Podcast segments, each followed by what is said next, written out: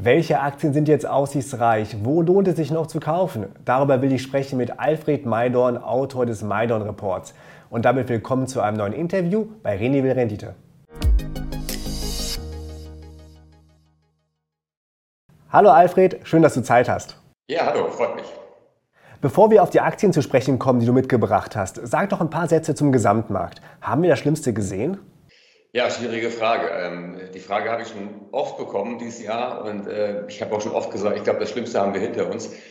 Ähm, tatsächlich haben wir die, die Unitives jetzt auch nicht wieder gesehen, zumindest bei den, in den meisten Märkten nicht. Also es kann gut sein, es ist ja in der Regel so, dass die Börse vorwegnimmt. Äh, wenn wir das Konjunkturtief oder das äh, Earningstief sehen, dann ist das Aktientief schon lange hinter uns. Gut möglich, dass wir das Tief gesehen haben, weil auch ähm, das größte Sorgenkind, nämlich äh, die steigenden Zinsen, da hält sich die Lage doch so ein bisschen auf, dass äh, die US-Notenbank jetzt diesen Zinspeak erreicht hat, dass die Zinsschritte jetzt erstmal kleiner werden. Und ich persönlich glaube sogar, dass äh, die relativ schnell äh, die Inflation hinter uns lassen und vielleicht sogar in eine Deflation rutschen. Also, dass wir vielleicht sogar nächstes Jahr noch schon wieder Zinssenkungen bekommen. Also, das ist alles so ein bisschen oder spricht dafür, dass wir das Tief hinter uns haben am Aktienmarkt. Deflation, spannende These. Ähm, diese Meinung haben ja nicht viele in der Finanzwelt. Konsens ist ja eher, dass die Inflation hoch bleibt, wenn auch nicht unbedingt auf dem Niveau wie 2022. Warum siehst du die Gefahr einer Deflation? Weil eigentlich alle Indikatoren, also die vorauslaufenden Indikatoren, das Problem ist ja, die Notenbank schaut immer zurück. Die schaut immer, ähm, wie ist, ist die Inflationsrate, wie ist die Arbeitslosenquote, alles Daten aus der Vergangenheit. Die zukünftigen Inflationsdaten sind Rohstoffpreise. Der Ölpreis fällt seit Monaten. Ähm, alle wichtigen äh, Industrierohstoffe wie Kupfer fallen seit Monaten. Sogar der Getreidepreis ist unter dem äh, Niveau von Kriegsbeginn. Dann haben wir extrem hohe Lagerbestände im Einzelhandel, die auch nicht gerade für steigende Preise sprechen. Also es kommt unheimlich viel jetzt ähm, zum Tragen, was für fallende Preise spricht. Ein Indikator noch die ähm, Mieten, ein ganz großer Block in der US-Inflation auch die fallen, weil die Immobilienpreise stark gefallen sind. Also extrem viele vorauslaufende Indikatoren, die für fallende Preise sprechen. Eine Deflation würde dann aber eher für Anleihen sprechen und äh, nicht für Aktien. Ja, also ich hoffe mal, dass wir jetzt nicht direkt in eine massive Deflation kommen, weil die ist nämlich fast gar nicht zu bekämpfen im Gegensatz zur Inflation. Ähm, ich gehe davon aus, dass wir einfach vielleicht wieder die Inflation Richtung, ja, tatsächlich Richtung Null bewegen und uns dann da wieder aufhalten werden. Das ist mein, mein optimales Szenario. Also Deflation war jetzt ein bisschen, um ein bisschen zu schockieren, aber kann passieren. Ähm, wenn die Notenbank jetzt weiter so macht mit diesen erheblichen Zinsschritten, dann befeuert sie natürlich diese Entwicklung. Sinkende Zinsen würden wieder billiges Geld bedeuten, was dann natürlich wieder gut für die Märkte wäre. Lass uns also zu den Aktien kommen, die du mitgebracht hast und die du gerade für interessant hältst. Fangen wir mit Tesla an. Ähm, die Aktie ist im Kurs deutlich runtergekommen. Für dieses Jahr steht da ein Minus von knapp 50 Prozent. Die Zahlen fürs dritte Quartal waren eigentlich nicht schlecht, aber nicht so gut wie von den Analysten erwartet. Was ist gerade los bei Tesla? Warum ist die Stimmung gegen die Aktie? Ja, also der Hauptgrund ist jetzt in den letzten Wochen ähm, tatsächlich die Aktivitäten von Elon Musk äh, bei Twitter, die natürlich bei Tesla nicht so gut ankommen, bei den Aktionären fallen nicht, weil klar, der Tag hat nur 24 Stunden, auch wenn man glaubt, bei Elon Musk hat er manchmal 48, aber er wendet halt auch viel Zeit auf, muss er auch für Twitter und die Zeit hat er nicht mehr für Tesla.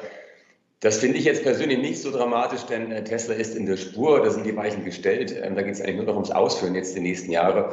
Ähm, die Auftragsbücher sind dran voll, es muss nur noch abgearbeitet werden. Aber das war jetzt so der Belastungsfaktor. Tatsächlich hat die Aktie sich in diesem Jahr halbiert ähm, und in der gleichen Zeit sind die Gewinnerwartungen fürs nächste Jahr um 50 Prozent gestiegen. Also eine total gegenläufige Entwicklung. Das hat zur Folge, dass äh, Tesla im Moment von der Bewertung her, gerade vom KGV, so günstig ist wie noch nie. Wir haben ein KGV von 30 auf Basis der Gewinnschätzung für 23. 24 äh, sogar geht das KGV runter auf 24. Also das sind Bewertungen, ähm, die Tesla noch nie hatte und das bei einem Wachstum von 40, 50 Prozent. Das ist wirklich ähm, ausgesprochen günstig. Die anderen Automobilhersteller sind jetzt allerdings aufgewacht und setzen ebenfalls auf Elektro. Tesla verliert da womöglich seinen Cutting Edge. Nein, also zum einen ist ja das Argument nicht wirklich neu, dass wenn die anderen erstmal auf den Markt kommen mit neuen Elektromodellen, überhaupt mit Elektromodellen, äh, dass dann Tesla Marktanteile verliert. Das ist nicht passiert. Es gibt viele neue Modelle in den letzten Jahren, es gab viele neue Modelle. Tesla hat seinen Marktanteil weltweit gehalten, teilweise sogar ausgebaut. Insoweit äh, ist das kein Problem. Der Markt ist ja auch groß genug. Ähm, es ist weniger ein Problem von, von sinkender Nachfrage, sondern eher darum, es geht eher darum, ob Tesla die Produktion hochhalten kann und weiter ausbauen kann. Das kann man offensichtlich. Und Ja, dann wird der Markt zeigen, wie es weitergeht. Also tendenziell finde ich Tesla auf dem aktuellen Niveau wirklich sehr attraktiv und ähm, ja, günstig. Aber es muss eine Stimmungsumkehr kommen. Die Zahlen sind eigentlich nicht schlecht, aber das Sentiment ist gerade gegen Tesla. Das stimmt, aber das ist ja nicht zum ersten Mal so. Also das, äh, ich verfolge die Aktie jetzt ja schon ein bisschen länger und ähm, gefühlt war eigentlich die Stimmung immer gegen Tesla. Das hat sich erst in den letzten zwei Jahren so ein bisschen gedreht, dass auch äh, ein paar Analysten da positiv geworden sind. Jetzt ist es wieder ein bisschen anders geworden, ist aber eigentlich gar nicht schlecht, denn zu gute Stimmung ist eigentlich auch nicht gut für eine Aktie, weil wenn alle positiv sind, dann ähm, ja, wird es dann schwer mit weiter steigenden Kursen. Das hat man ganz gut gesehen bei Amazon, ähm, wo vor einem halben Jahr alle, alle, wirklich alle Analysten positiv waren und die Aktie dann eben nicht mehr weiter gestiegen ist. Lass uns zu einem anderen Elektroautobauer kommen, BYD. Die Aktie hat in diesem Jahr auch ordentlich verloren und Warren Buffett hat kürzlich seinen Anteil erneut verringert. Warum sagst du, Warren Buffett liegt falsch, die Aktie von BYD gehört ins Depot? Das sage ich gar nicht, dass er falsch liegt. Also ich meine, jeder kann ja machen, was er will. Aktien kaufen, verkaufen. Er ist 2007 eingestiegen, also relativ früh, sehr früh. Und ähm, ich glaube, der Grund, warum Buffett aus BBD aussteigt, und er wird wahrscheinlich ganz aussteigen, ähm, weil er hat jetzt schon, glaube ich, vier Tranchen verkauft, ähm, zwar immer nur kleine, um den Markt nicht kaputt zu machen, aber er wird sich wahrscheinlich ganz verabschieden. Der Grund wird sein, dass er einfach sagt, das Risiko China ist mir zu hoch. Ähm, da gibt es ja genug Probleme, die auftauchen können. Es gibt viele Investoren, die sagen, ich will einfach äh, dieses zusätzliche Risiko äh, des Landes China nicht mehr tragen und deswegen verkaufe ich alle Aktien aus China, egal wie gut oder schlecht sie sind, das muss man akzeptieren, das kann jeder machen, wie er will. Ändert aber nichts daran, dass BYD, abgesehen von der China-Problematik, ähm, operativ einen hervorragenden Job macht. Mittlerweile Tesla überholt hat von den Stückzahlen. Ähm, Wenn es gut läuft, wird man in drei bis vier Jahren der größte Autoverkäufer der Welt, größer als Volkswagen, größer als äh, Toyota. Und äh, das rein elektrisch. Also da ist man auf einem sehr guten Weg. Und das muss jetzt jeder selbst entscheiden, ob er dieses China-Risiko tragen will oder nicht. Das Bewertungsniveau bei BYD ist auf jeden Fall wieder attraktiv, KGV von knapp 30 und es sah ja bis Juli auch ganz gut für die Aktie aus. Dann ging es aber rapide nach unten. Was ist da passiert? Ja, das war ganz einfach die China-Problematik. Also alle China-Aktien haben in der Zeit äh, sich mindestens halbiert, auch die ganz großen Alibaba, Tencent, äh, die großen äh, Tech-Konzerne. Da gab es einfach diesen, diesen ja, relativ plötzlich auftauchenden, äh, diese, ja, diese Haltung, dass man eben China-Aktien nicht mehr haben will. Und das hat zu diesem Verkaufsdruck geführt. Und das, da sind alle China-Aktien betroffen. Das hat jetzt nichts mit BYD spezifisch zu tun. Also als Anleger sollte man die China-Problematik auf dem Schirm haben. Dafür gibt es aber auch die Aktie mit einem entsprechenden Abschlag. Absolut. Und äh, da ist natürlich noch ein bisschen der Vorteil bei BYD. Äh, BYD verkauft ja im Moment fast alle seine Autos eh auf dem Heimatmarkt in China. Das heißt, man wäre von potenziellen Störungen zwischen den USA und China oder China und dem Rest der Welt gar nicht so, so sehr betroffen als Unternehmen, weil man der heimische Markt wird ja unbeeindruckt davon sein. Und der nächste Vorteil ist, dass ähm, BYD tatsächlich, man kauft die Aktie in Deutschland, man kauft die chinesische Aktie und hat kein, keine ADR-Konstruktion, ähm, bei denen es eventuell Schwierigkeiten geben könnte. Also man ist so ein bisschen noch abgesichert sogar. Kommen wir zu einem anderen Sektor, Batterietechnologie. Hier hast du Fryer Battery im Blick ein Newcomer. Äh, bei dem Unternehmen ist allerdings etwas Fantasie gefragt. Fryer baut gerade seine erste Fabrik. Die haben noch gar kein richtiges Geschäft. Genau, der Umsatz ist genau bei Null. Ähm, man hat also nur Kosten. Äh, so ist das nun mal, wenn man anfängt. ähm, das ist aber das Spannende. Also ist ja immer so, wenn ich eine Aktie relativ früh kaufe, in einem frühen, frühen Unternehmenszeitpunkt, äh, dann habe ich natürlich entsprechend große Chancen, aber auch große Risiken. Je später ich einsteige, desto größer oder desto geringer werden meine Chancen, geringer werden meine Risiken. Wenn ich bei Fryer warte, bis die erste Fabrik fertig ist, das wird wahrscheinlich ähm, Ende nächstes Jahr der Fall sein.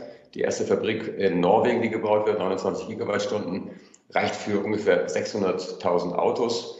Wobei Fryer Battery interessanterweise die Batterien nicht für Autos macht, sondern für ähm, stationäre Energiespeicher, für Solar- und Windparks. Also große Speicher, kleine Speicher. Und ähm, also man ist relativ früh jetzt dran. Ähm, aber wenn ich abwarte, bis die Fabrik fertig ist, dann wird die Aktie wahrscheinlich, oder der Börsenwert nicht mehr bei 1,5 Milliarden sein, sondern bei vielleicht 10 oder 12 Milliarden. Denn äh, das ist vergleichbar jetzt den Wert, den äh, Northvolt hat, eine private Batteriefirma, ähm, durchaus bekannt die ähm, nicht börsennotiert ist, die erste Fabrik stehen haben und die mit 12 Milliarden Dollar bewertet wird. Fryer hat einen Börsenwert von 1,6 Milliarden Euro. Der Kurs hat sich seit Juli mehr als verdoppelt, von 6 auf gut 13 Euro. Da dürfte also schon einiges eingepreist sein. Ja, aber es gab im Netz auch ziemlich viele gute Nachrichten. Also man hat zum Beispiel ähm, schon 80 Prozent seiner Produktion bis 2028 von der ersten Fabrik verkauft. Ähm, vieles in Vorverträgen, aber teilweise auch schon finale Verträge.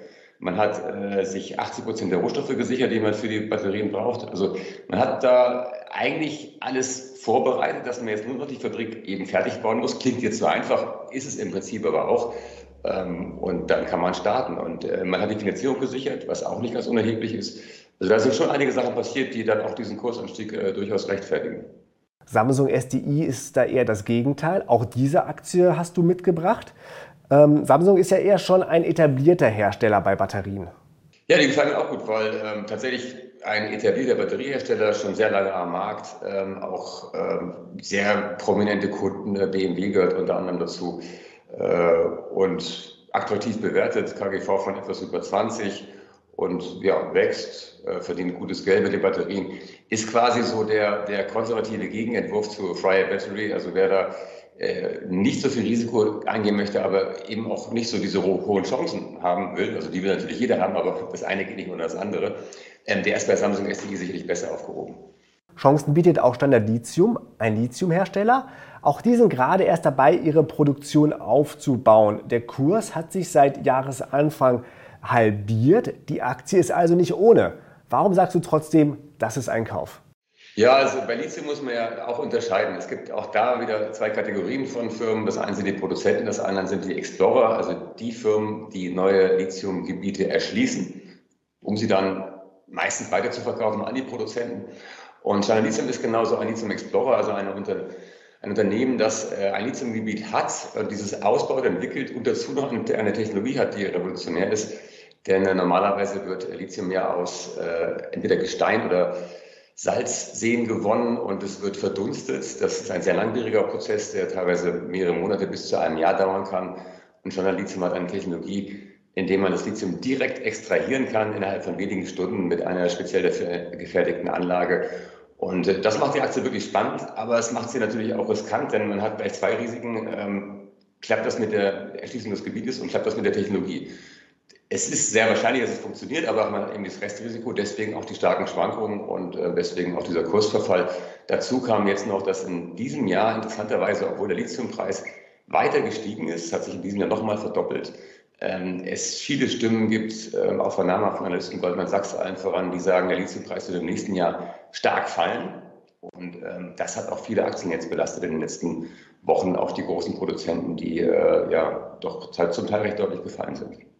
Mit einem Börsenwert von 700 Millionen Euro ist dann der Lithium eher ein kleiner Wert und die Firma hat gerade mal 120 Millionen kanadische Dollar an liquiden Mitteln, die ja durchaus wichtig sind, um bis Produktionsstart durchzuhalten. Ja, das reicht aber, um jetzt das Projekt so weit zu bringen. Ich habe ja gesagt, diese Explorer bringen Projekte so weit, dass sie quasi in Produktion gehen könnten, dass nur noch das Geld für die Produktion gebraucht wird. Das sind in der Regel, da reden wir dann von einer Milliarde oder mehr, ähm, und dann wird das Projekt verkauft an einen großen Produzenten und äh, dann ist man eigentlich raus aus der Nummer. Also es ist nicht so oft, dass, dass die Explorer dann auch selber die Produktion aufbauen, gibt es auch den Fall, aber das ist dann doch sehr kostenintensiv. Das machen dann eher die großen Produzenten, Albemarle, äh, Livent oder wie sie alle heißen. Und es gibt bei Standarditium mit Lanxess und Koch noch starke Partner im Hintergrund. Ja, wobei äh, Lanxess äh, hat sich da relativ verabschiedet, ähm, weil es gab lange, lange Verhandlungen. Ähm, aber es ist immer schwer, mit deutschen äh, Unternehmen ähm, in den, in das, ins Geschäft zu kommen, die da doch eher das etwas langsam eingehen lassen. Also Koch ist da eher der, der spannendere Partner, der auch äh, finanziell sehr stark ist und auch großes Interesse hat, äh, in diesem Bereich erneuerbare Energien zu investieren, die das auch tun. Also es ist eine spannende Geschichte und ähm, ich glaube, auf dem Niveau ist, ist, es wirklich sehr interessant, äh, da jetzt durchaus mal mit einem kleinen Betrag sehr risikoreich äh, ein Bein einzustellen. Das Gegenstück dazu, wer es etwas konservativer mag, ist Livent. Der Name fiel ja gerade schon. Der Kurs hat sich seit Jahresanfang ganz gut entwickelt, plus etwas mehr als 11 Prozent. Warum sagst du, das geht noch weiter hoch?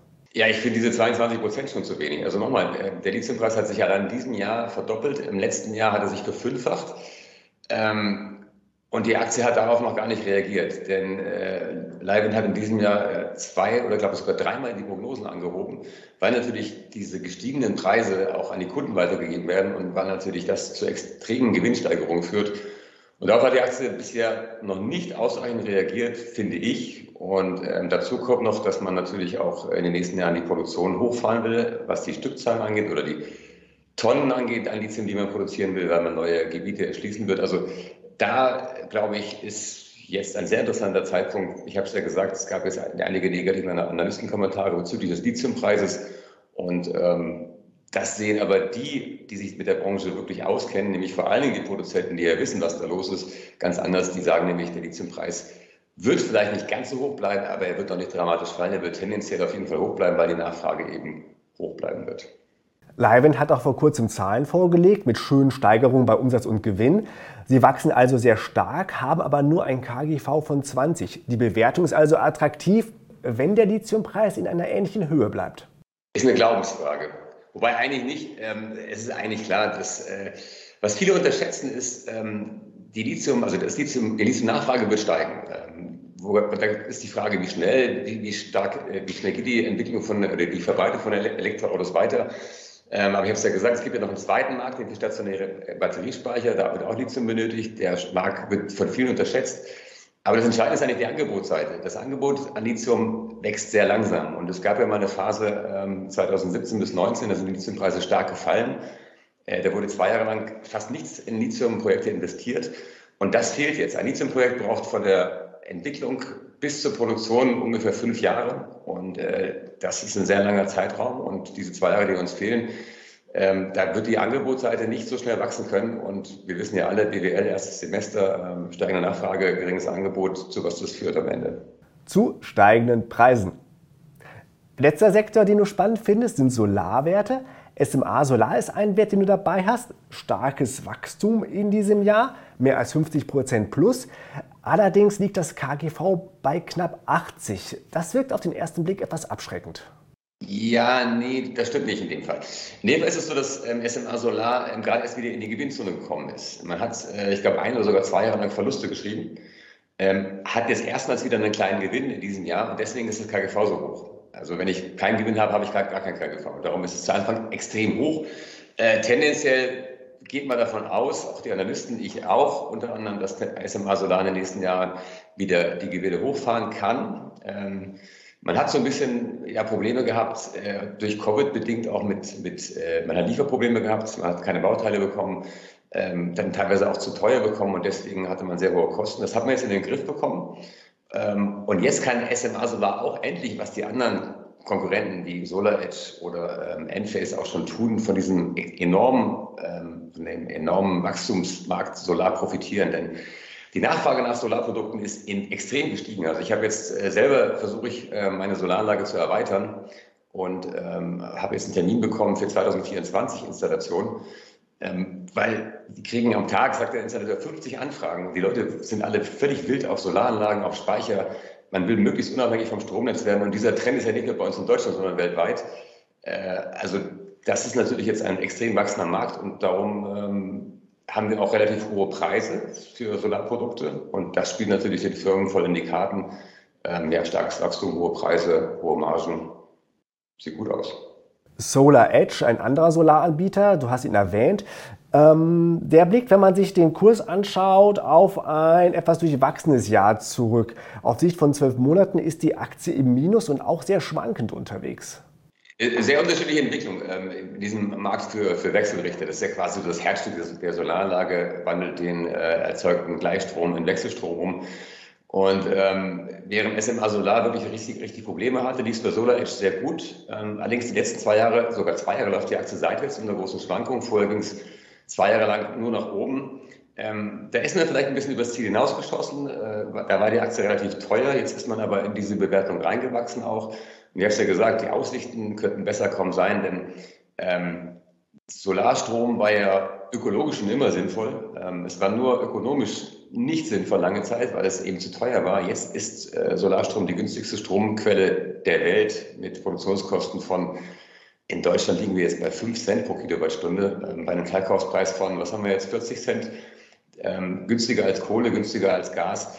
Und ähm, jetzt wird es auch politisch gefördert durch ja, die Erkenntnis, dass es vielleicht doch nicht so sinnvoll ist, äh, fossile Brennstoffe zu verwenden. Ähm, und das hat noch gefehlt und das haben wir jetzt, diese Förderung in den USA, massive Förderung äh, in Deutschland, in ganz Europa. Und das wird zu, ja, zu, einer, zu einem Boom führen, der jetzt nicht nur ein, zwei Jahre anhält, sondern wahrscheinlich äh, 10 oder 20 Jahre. Encarvis, der dritte Anbieter aus diesem Bereich, hat auch eine etwas wechselvolle Geschichte an der Börse hinter sich, ist aber zumindest auf Jahressicht wieder im Plus. Äh, da war so etwas die Sorge vor der Gewinnabschöpfungssteuer, die auf den Kurs gedrückt hat. Ja, die, die ist immer noch da. Also ähm, es gibt ja diese, diese Idee, dass man ähm, diese, diese Zufallsgewinne, diese enormen Gewinne ähm, rückwirkend äh, den Firmen nehmen will, ähm, ab einer gewissen äh, Größenordnung. Ähm, da gibt es aber tatsächlich ein Gutachten, das sagt, das ist verfassungswidrig. Ist es natürlich auch schon rückwirkend, also rückwirkend irgendwas einzuführen, ähm, ist, ist immer sehr schwierig und macht auch keinen Sinn. Ähm, das ist noch nicht ganz geklärt, äh, das wird sich noch entscheiden, aber sehr wahrscheinlich wird es nicht kommen. Ähm, Encarvis hat für diesen Fall ja Rückstellung gebildet von 30 Millionen zusammen mit den Quartalszahlen, die man vor ähm, zwei Wochen vorgelegt hat. Ähm, vielleicht wird man die dann gar nicht brauchen. Ähm, das ist natürlich schon ein Problem. Auf der anderen Seite gibt es viele Faktoren, ähm, die natürlich, ich habe es ja gerade gesagt, die Solarbranche boomt. Und natürlich ist es äh, für Encarvis betreibt Solar- und Windparks, hauptsächlich Solarparks, verkauft den Strom dann weiter. Ist natürlich toll, weil man durch die höheren Strompreise mehr Geld verdient. Dann ist es gut, weil die Genehmigung für neue Solaranlagen es ist einfacher geworden, es geht schneller. Und als drittes kommt dazu, das sind auch potenzielle Übernahmeziele, denn ähm, es gab jetzt einige Übernahmen von Solarfirmen oder von Solarparkbetreibern, weil es ein sehr profitables Geschäft ist, ein sehr beständiges Geschäft. Klar, man hat ein bisschen Wetterschwankungen, aber das gleicht sich auf Sicht von vielen Jahren dann auch wieder aus. Und ähm, darum ist es sehr beliebt. Ähm, und äh, ja, es, es gibt viele positive Faktoren und ich finde die Aktie auf dem aktuellen Niveau sehr attraktiv und auch sehr günstig. Wir reden da von einem 40er KGV für 2022. Ja, das ist das Ding natürlich jetzt nicht so günstig, das muss man ganz klar dazu sagen, aber ähm, das ist in diesem Bereich eigentlich üblich, dass solche KGVs gezahlt werden, weil man eben sehr lange solide Einnahmen hat und im Vergleich dazu auch relativ geringe Kosten. Noch eine Aktie zum Schluss aus dem Tech-Bereich, Square bzw. Block, ein Payment-Anbieter. Die Stimmung war ja sehr gegen Tech-Aktien in diesem Jahr. Sieht man auch hier an dem Chart. Der Kurs hat sich seit Jahresanfang fast halbiert. Seit Juni äh, haben wir eine Art äh, Seitwärtsbewegung. Was könnte die Aktie wieder nach oben treiben? Ja, natürlich grundsätzlich eine bessere Stimmung für Tech-Aktien, die wir auch wieder bekommen werden. Davon bin ich überzeugt. Ähm, dann hat natürlich Block noch ein Sorgenkind, äh, das ist der Bitcoin. Ähm, man hat selber Bitcoin jetzt nicht im großen Ausmaß wie andere Firmen, aber man hat so ein paar Bitcoins. Ähm, dann ist man natürlich auch Anbieter einer Plattform, zum Handel von Aktien und auch von Kryptowährungen. Das ist natürlich auch nicht so förderlich. Also natürlich würde auch ein stabilerer Kryptomarkt wieder helfen, der ja nun ziemlich unter Beschluss geraten ist. Ähm, da ist ja einiges schief gelaufen und ähm, das sind alles Faktoren, die die Block belasten. Aber das Kerngeschäft funktioniert eigentlich sehr gut. Ähm, man hat ja zwei Geschäftsbereiche. Das eine ist äh, die Cash-App, also mit einer App, mit der ich tatsächlich alles machen kann oder fast alles. Ähm, und dann habe ich noch ähm, das Programm mit das Eco-Programm, das ich quasi Händlern anbiete, ja, Zahlungsformen einfacher zu machen, äh, die ganze Buchhaltung zu übernehmen. Also das sind zwei sehr stark wachsende Geschäftsbereiche und das verschwindet so ein bisschen vor diesem, ja, vor diesem lauten äh, Getöse, den Bitcoin und ähm, Probleme. Auch gerade viele digitale Payment-Anbieter sind ja schwer unter Druck gekommen. Aber ich glaube, wenn sich das ein bisschen aufhält, dann ähm, wird sich Block zeigen. Die Firma wächst, ähm, ist ja, Marktführer in ihrem Bereich, hat viel Expansionspotenzial außerhalb von den USA, in vielen Ländern, in die man noch gehen kann. Also äh, ich glaube, da braucht man einfach ein bisschen Geduld, bis sich das ganze Stimmungsbild wieder so ein bisschen bessert. Jake Dorsey, der Chef vom Blog, ist ja auch einer der großen Bitcoin-Fans und er hat ja auch Teile der liquiden Reserven in Bitcoin investiert. So ähnlich wie es auch MicroStrategy gemacht hat. Ja, wobei also MicroStrategy macht ja nun vogelwilde Sachen. Also die haben ja tatsächlich sogar Kredite aufgenommen im Milliardenbereich, um davon Bitcoin zu kaufen. Also das ist ja wirklich, äh, da muss man ja schon, ähm, ja, ich will jetzt nichts Böses sagen, aber ja, ganz schön wild unterwegs sein. Ähm, das äh, machen andere Firmen ja nicht. Also wenn man jetzt einen Teil seines Cash, einen kleinen Teil in Bitcoin investiert, da ging jetzt nichts einzuwenden. Ähm, also ich bin ja auch davon überzeugt, dass der Bitcoin sich etabliert hat und den wird es auch in zehn Jahren noch geben und der wird auch in zehn Jahren sicherlich höher stehen als jetzt. Ähm, aber ähm, ja, das ist natürlich immer das Problem, dass jetzt auch Block unter diesen, diesen großen äh, Schwankungen, unter diesen großen Unwägbarkeiten leidet. Alfred, vielen Dank. Ja, gerne. Mehr Aktientipps von Alfred Maidon gibt es im Maidon Report. Einen Link für weitere Informationen findet ihr in der Description.